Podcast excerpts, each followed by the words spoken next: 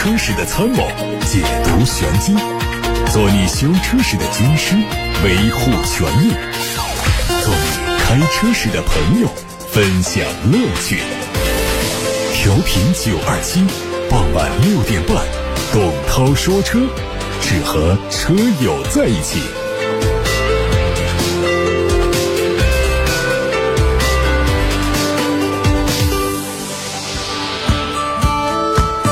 欢迎各位在下班路上听董涛说车节目的直播，这是节前的最后一期直播。各位关于选车用车的提问仍然可以发到直播间，热线八六八六六六六六，还有董涛说车的微信公众号也可以留言。看新闻，第三代的哈弗 H 六 DHT PHEV 上市，三款配置的价格是十五万九千八到十七万三千八。这车是第一个使用新能源 logo 的车型，外观在燃油版的基础上对细节做了调整，车尾两侧分别增加了蓝色的标志，凸显它的新能源汽车身份。内饰和燃油版一样，用了十点二五英寸的中控屏，并且可以和十二点三英寸的全液晶仪表以及抬头显示进行联动。动力是一点五 T 的混动专用发动机，匹配的是柠檬混动两档变速器。纯电续航里程分别是五十五公里和一百一十公里。从产品的定位和售价来看呢，竞争对手是瞄准了比亚迪的宋 Plus 电麦。领跑汽车正式发布了全新的中大型电动轿车 C 零一的官方指导价，五款配置的价格从十九万三千八到二十八万六千八，五个版本只有电池容量单电机和双电机的区别，包括二十八个。高精感知的硬件，还有二十三项的智能驾驶辅助，以及真皮方向盘、全景天幕在内的八十多项智能舒适配置都是标准配置。它的外观还是沿用了比较简约的设计，贯穿式的头灯和前脸融成一体。在这样做的同时，也延展了整车的视觉宽度。贯穿式的尾灯和 C 幺幺一脉相承。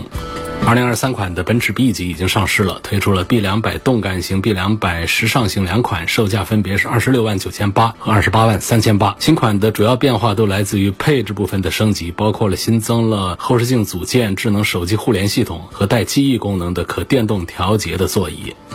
来看全新一代的国产宝马 X1 长轴版的路试照片，海外标准轴距版已经发布，会在十月份上市。换代的国产长轴版呢，应该是在明年三月份投产。可以看到双肾格栅的尺寸大了不少，也更加方正。大灯内部的结构和宝马三系等车型非常的相似。还有领克汽车正式开启了领克零九 EMP 远航版的预售，预售价格分别是三十五万八和三十七万八。这车是 SPA 架构下的第一款超级混动车型，将在十一月初正式上市，开启交付。外观轮廓基本是延续燃油版的设计，前脸换上了激光战甲进气格栅，并且新增了一个暮光紫的油漆。还有起亚的第五代史普拓界也开启了预售，其中 1.5T 加 8AT 的车型预售十七万九千八百元起，2.0T 加 8AT 的车型预售十九万零八百。另外，2.0升的 HEV 加 6AT 的车型预售二十万五千八。新车依然是定位在紧凑型的 SUV，车长四米六七，轴距两米七五五。车头标志性的虎啸格栅做了黑化处理，进气格栅和大灯组采用一体化的风格，配备了回旋标款式的 LED 日间行车灯。今天，理想汽车正式发布了为家庭用户打造的智能豪华中大型 SUV。理想 L 八，L 八作为理想 ONE 的换代，继承了理想 ONE 的经典中大型六座 SUV 的空间和布局，围绕家庭用户打造了六座豪华舒适空间，采用了理想汽车自己研发的旗舰级增程电动和底盘系统，并且标配了理想魔毯空气悬挂，提供了很不错的舒适性。它的 CLTC 综合续航里程是一千三百一十五公里，WLTC 综合续航里程是一千一百公里。它会提供 Max Pro 两个版本，更广泛的满足家庭用户的细分需求。L 八 Pro。全国统一零售价三十五万九千八，L 八 Max 全国统一零售价三十九万九千八。新一代的领克零三家族正式上市了，售价区间是十五万四千八到十七万六千八。领克零三的动力总成升级到了二点零 T D T 五。加七速的 DCT 变速箱，它的售价区间是十五万四千八到十七万六千八。新增智能电混领克零三 EMF，它的动力组合是 DHE 幺五混动专用发动机加三档的混动电驱 Pro，它的售价区间是十五万七千八到十六万九千八。昨天，自由家汽车宣布，自由家 NV 将在十月八号正式发布上市，届时将发布产品的售价和用户权益等更多信息。作为一款豪华中大型城市探索 SUV，自由家 NV 的车长是四米九一五，车宽一米九六二，车高一米七五五，轴距两米九一。它基于双子动力模块打造，可以全面兼容纯电系统和增程系统，使用户能够轻松探索城市和远方，实现全场景的自由驾驭体验。结合城市探索融合风格，自由家 NV 的的外观设计，兼具城市先锋感和探索的硬朗风格。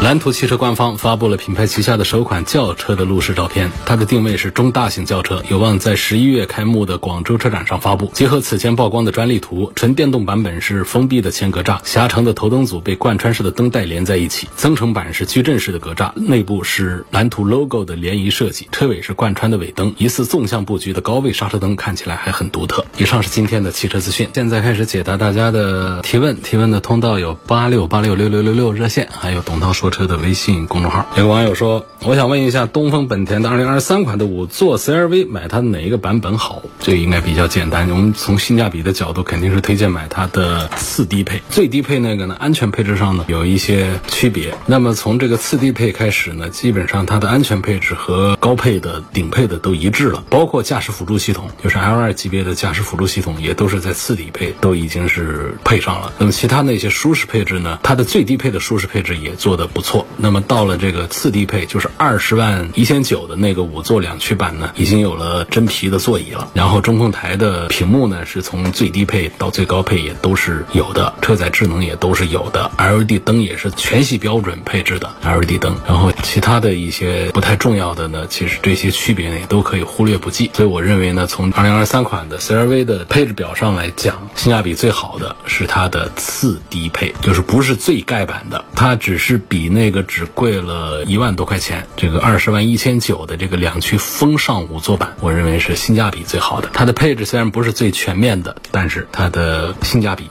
表现最好。他还问说：“我买它哪个颜色比较好？”现在买车的颜色呢，其实还是比较集中的，就是讲白色是销量最大。然后像 CRV 这车上的黑色的销量也比较大。就 CRV 的白是那种珍珠白，就在太阳底下看是很闪耀的，整体看起来很干净整洁。黑色的呢有点不好打理，像划痕什么的也都比较明显。其实 CRV 这一款车可选的颜色也是非常多的。就说这个颜色呢，其实是分两大流派啊。就一个呢，就是基础色，还有一个是流行色。我刚才说白的、黑的、银色的，这都是基础色。这种基础色它的保值啊都非常不错，保值率比较高，然后打理起来也比较容易一些。比方说，尤其像黑色，黑色我们做油漆啊，色差都会比较小。但是你要是说流行色，代表流行色包括了像 CRV 上其实也有很好看的几个流行色，像棕色、琥珀色、红的等等这些颜色，CRV 都是配着有的。但这种流行色呢是比较好看，但是保值要差一些，如果有刮蹭要做油漆的话呢，色差也是容易发生一些，所以这都是有利有弊一些啊。所以这个基础色，白的、黑的、银的这些啊，尤其现在的这个 CRV，更多的人在买它的白色，看起来呢比较显大、比较保守、内敛、沉稳。我推荐这个白色的 CRV 更多一些。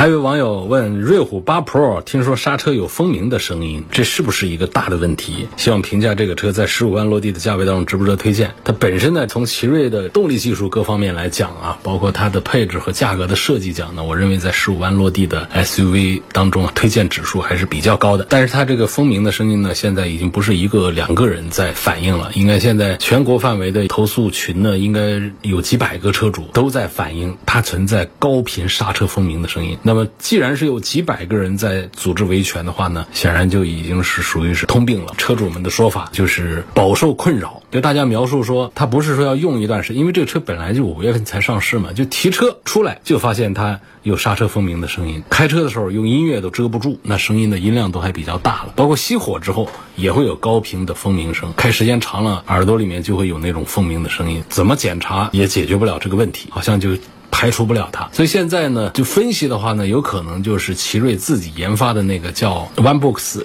线控刹车的东西。因为自从奇瑞在瑞虎八系列上用上了线控刹车之后呢，就不断的有车主投诉刹车存在抖动啊、异响啊，一直到这一次瑞虎八 Pro 全面爆发这个刹车的蜂鸣声音，噪音的干扰还是比较令人头疼，就是。不像我们那种仪表台的异响啊，或者说门板那种异响啊，可以通过音乐的声音把它压住，或者说通过我们开个窗户可以忍受，或者说用一段时间它会磨合好了，它就消失了。它不行。瑞虎的这一套线控刹车系统呢，据说技术含量还比较高，是奇瑞自主研发的，有很多的部件来组成，真空助力泵啊、主缸啊、电子真空泵啊、ESC 啊、EPB 啊等等。组件来组成。那么厂家宣称说这一套线控刹车呢是拥有更高的刹车效率，但是从现在如果说真的是因为线控刹车导致的风鸣声音的话，那么似乎这套系统到目前看起来还是不够完善、不够成熟的。所以到现在解决的方案是没有出来，厂家也没有做一些发布。应该讲呢，可能。就是加装隔音棉这样的掩耳盗铃的这种方案呢，它解决不了实质的问题。那如果说进一步的讲呢，它除了风鸣之外呢，它还有这个刹车变硬的这样的安全隐患的话呢，这可能就涉及到安全问题，那就可能会涉及到一些召回的一些处理了。所以到目前我们还是在一个观察的一个状态当中吧。来自八六八六六六六六，他的提问是：我呢很注重油耗、空间方面的表现，问一下沃尔沃 x C 九零这款车买它的哪一个版本比较好？这配置不同，只是别的配置，它的动力都是一样的，所以你从油耗包括空间方面也都是一样的。你如果比较注重油耗和空间的话呢，你就不是说选它的哪一个版本，选它哪一个配置比较好了。显然这位朋友呢，平时啊可能兴趣点都在别处啊，都不大关心汽车的。就是这个汽车东西呢，如果它是一个 x C 九九零，除非有这个五座、七座这样的一些区别，我们讲呢，五座的空间会大一些，七座座位数多一些，它实际上空间会小一点。除这之外，其他的尺寸方面都是一样的，包括油耗也是啊。油耗呢，它的动力总成啊，从高到低配，它就是像这个 B 六，然后底下有 B 五，就是高低功率。高低功率呢，配的都是一样的变速箱呢，油耗上呢稍微有一点区别。那显然是功率越大，它的油耗也就越大。但是呢，对于这个叉 C 九零这辆车来说，几乎也都是应该该忽略。不计的问题，所以你注重节油、注重空间的话，就是买它低配的。低功率的五座版本，那么就稍微的表现要好一点点吧。有个网友问我，雷克萨斯的 RX 啊，这马上就换代了，希望从性价比、油耗方面点评一下它是否值得入手。因为车还没上市呢，我没办法来点评它的实际的油耗表现。从我们现在已知的信息来看呢，一个就是外观内饰上的这种改变，另外呢就是在动力上，它会用 2.4T 的涡轮增压发动机，这相对原来的 2.0T 来说呢是有一定的提升，当然说油耗水平也会有所上升。不过我们的车主其实不用太关注这些车的油耗水平了，因为现在谁家的油耗过高的话呢，这个企业自己是扛不住的。它不仅仅是生产出来的油耗高、高耗油量的车销售不好的一些问题，它直接影响到相关的节油减排的这些政策。比方说，像我们国家在二零一七年推出、二零一八年执行的这个双积分的政策。这双积分是个什么意思呢？就是对于车企的平均燃油消耗量积分和新能源汽车的积分进行双重考核、合并考核。然后呢，前面一个燃油的指标积分呢，就是需要车企生产符合目标油耗的车型。那么后面的新能源积分呢，就是车企要生产并销售一定数量的新能源汽车，然后你才可以获得积分。那么这两个积分呢，跟车企的产销量呢，也是有紧密的关系，也是一方面直接鼓励节油减排，另外一方面呢，是间接在鼓励着新能源汽车的发展。所以关于这个汽车的油耗的问题，我们完全可以交给国家的相关政策去管理它。我们不用担心，像前些年，前些年国家没有相关的具体的这样的一些政策管理办法的时候呢，大家生产汽车的时候都有点随意了。反正这发动机 油耗水平高也不碍事儿，推到市场上去呢，它卖出去和卖不出去都不大会影响这个企业的其他方面的一些收益。这个积分政策直接是跟它的收益，跟它下半年还允不允许它的下一步的新车上市等等各方面都是相关联的。这个扣分。这个办法呢，确实是虽然说啊，目前的双积分政策呢，在去年的报告数据上说还有一些需要完善的地方，但总体上呢，相对于没有。积分管理的时候呢，已经是严肃很多了。所以关于这个油耗呢，也不用太担心。虽然是它是一个 2.4T 的一个排量，然后配的这个变速箱呢，据说也不是什么特别节油的，也是一个普通的一个 6AT 的变速箱。但是我们相信它的油耗呢，也不至于说就让人接受不了。那么另外一个信息呢，就是像这个雷克萨斯 RX 呢，据说是会在新款上告别原来的一个佛系的标签。过去大家开雷克萨斯系列 RX 是它名下卖的很好的一个产品了，就是雷克萨斯系列。列车呢，就是个佛系的概念，反正这车子不快，然后呢比较安稳，故障也不高，所以就很多人呢以佛系的这么一个心态去考虑去买它。那据说新一代的 RX 呢，动力上会更快一些，调教上也更加的激进一些。当然这个要等接触车以后再看。从目前这一代在卖的这个 RX 来讲的话呢，开的感觉是不好的，底盘是很松散、很低级的那种行车体验。希望这个新一代的 RX 能够好一点。问奇瑞瑞虎、发现运动这二手车这种品牌的车故障率怎么样？就故障率会比其他的豪华品牌是要高一点的。还有问凯美瑞的操控性的，这不是所有的车都拿来问这个操控性好坏的。我们其实还是讲一些小一点的车友们喜欢开着玩的一些车呢，我们聊一聊他们的操控性。比方说，我们可以拿思域来说说操控性，这可以。我们说一说高尔夫的 GTI 啊，操控性，领克零三的操控性啊，斯巴鲁 BRZ 啊等等这样的操控性，我们聊一聊，这个是可以的。说我们一个天籁、一个帕萨特、一个凯美瑞这样的车，我们来讲的操控性的话呢，其实没有多大的必要。我们常常认为的操控性是指这个车有一定的动力性能，底盘有一些动态的比较好的表现，开起来还比较爽。否则的话，我们应该讲这个车的舒适性怎么样，它的静音表现怎么样啊，底盘滤震的品质感怎样啊，沙发坐姿设计的好不好，空间好不好，沙发软不软，隔音降噪各方面一起构成一个舒适性。这是我们目前汽车消费当中的主流价值观，就是绝大多数的人是按照这样的标准去选车来买车的，这个没有问题。不是说这种标准是有什么问题，它反而说它是一个主流的选车的标准。那因此呢，像面对凯美瑞这样的车的时候，我们实在没有必要用操控性啊，用这些东西去评估它。我们直接就讲这个车，哎，它的舒适性表现怎么样？可以的话，咱们买一台。然后看到有个朋友在问我说：“主持人，那能不能介绍几款三十万元以内 V 六的轿车，仅限轿车？这个就不要考虑这个话题了啊。首先呢，冲着 V 六去买车，这个就没有必要，而且是三十万以内，就二十几万的 V 六，早就已经绝迹了。V 六也不是没有，有的话呢，也不是三十万以内的价格的 SUV 呢，像过去的有一些倒是会性价比比较高的一些进口车会带，但是也都很快就消失了，所以这个不用冲着这个方向去考虑了啊。说雷克萨斯是不是进入到一个衰退期？什么叫衰退期呢？我在节目里也说过，就是它的销量在衰退啊，倒不是说它别的地方在衰退。确实，进到这个二零二二年之后呢，雷克萨斯在中国的销量就不大好。那上半年下滑了百分之四十的销量，很厉害的。下半年估计也好不到哪儿去。而且这样的一种形式呢，就是在车市当中啊，豪华品牌。一般表现都还不错的情况下，雷克萨斯这属于是逆势走冷，也是引发了很多关注。尤其是前期呢，雷克萨斯在终端是有一车难求的这么一个口碑的，需要加价买车、排队买车的。你说这样的一个百分之四十的下滑幅度，就有些让人匪夷所思，是吧？就觉得。在进入到衰退期了吗？如果说到明年雷克萨斯的销量还是不能回升的话呢，那么今年确实可能是在中国走衰的一个重要的节点。而且呢，在前两天呢，雷克萨斯还召回了 NX 系列在中国的一万多台车，包括在全球市场，雷克萨斯也遭遇很多的召回，主要还是 NX 系列的比较多一些。就是它的销量下滑，再加上召回叠加，对雷克萨斯来说呢，都不是好消息，尤其是。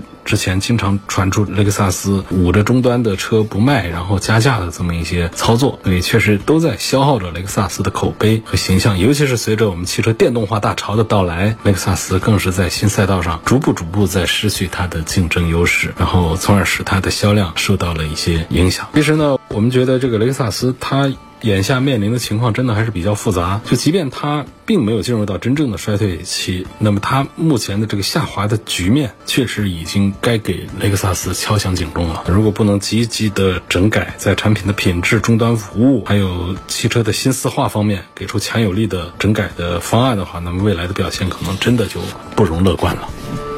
关于这个汽车销量的问题呢，还有朋友在问奥迪。说奥迪现在是不是掉队了？而且在跟奔驰、宝马的差距正在拉大，这也是个很复杂的话题了。这个曾经的奥迪呢，BBA 的王者啊，销量力压宝马、奔驰很多年，一直是在国内是占据销量第一的一个位置。现在确实是奥迪被宝马和奔驰实现了反超。那可能很多人会说呢，公车政策的调整成为奥迪增速减缓的直接推手。确实，一四年我们国家提出公务车改革，取消一般公务用车之后呢，这样的指导政策之下，给奥迪带来的冲击是不小。其实我们在二零一六年之后看到奥迪的销量还是在一个增长的状态当中，只是呢。当时的宝马和奔驰的增速要比奥迪更快一些，然后就是到了二零二零年的时候，应该我觉得是奥迪和奔驰、宝马的差距逐步的被拉大，因为这两年呢，新能源汽车的是异军突起，然后打破了原来的市场环境和竞争格局，像特斯拉呀、蔚来呀、小鹏啊，都给同价位的汽车市场带来新的选择，客观上也分流了很多 BBA 的潜在的消费群体。其实这几年呢，奔驰、奥迪的销量都出现了下滑，那在今年的上。半年呢，BBA 是三强集体出现下滑，但是呢，奥迪的降幅确实是最大的。最显眼，原因就在于奥迪受到疫情和供应链短缺的影响更大一些，它的交付能力受到的阻碍要更大一些。比方说，像去年的九月份啊，因为芯片短缺，A 六在国内基本是没有排产，然后呢，在德国的工厂十月、十一月呢，就是两个工厂生产线都是停产、半停产，所以给 A 三、A 四、A 五也都。造成很大的影响。另外一个点呢，就是它本身在档次感上，因为现在我们车市上的一种情况呢，就是越是高端的车呢，它越是卖得好啊，越是没有受到经济啊、疫情啊各方面一些影响卖得好。但是在 BBA 当中呢，奥迪的成交均价是比奔驰和宝马是要便宜一些的。就同档次的车型来比的话，是要便宜一些的。有一些车型呢，跟二线的一些豪华品牌都已经持平，所以呢，它越来越在价格上在跟奔驰、宝马拉开档次。就这样一来的话呢，就是它在销量表现上是更容易在这种情况下出现差异的，就是和奔驰、宝马的差异，我觉得是综合分析的话，我个人认为是这么几个原因吧。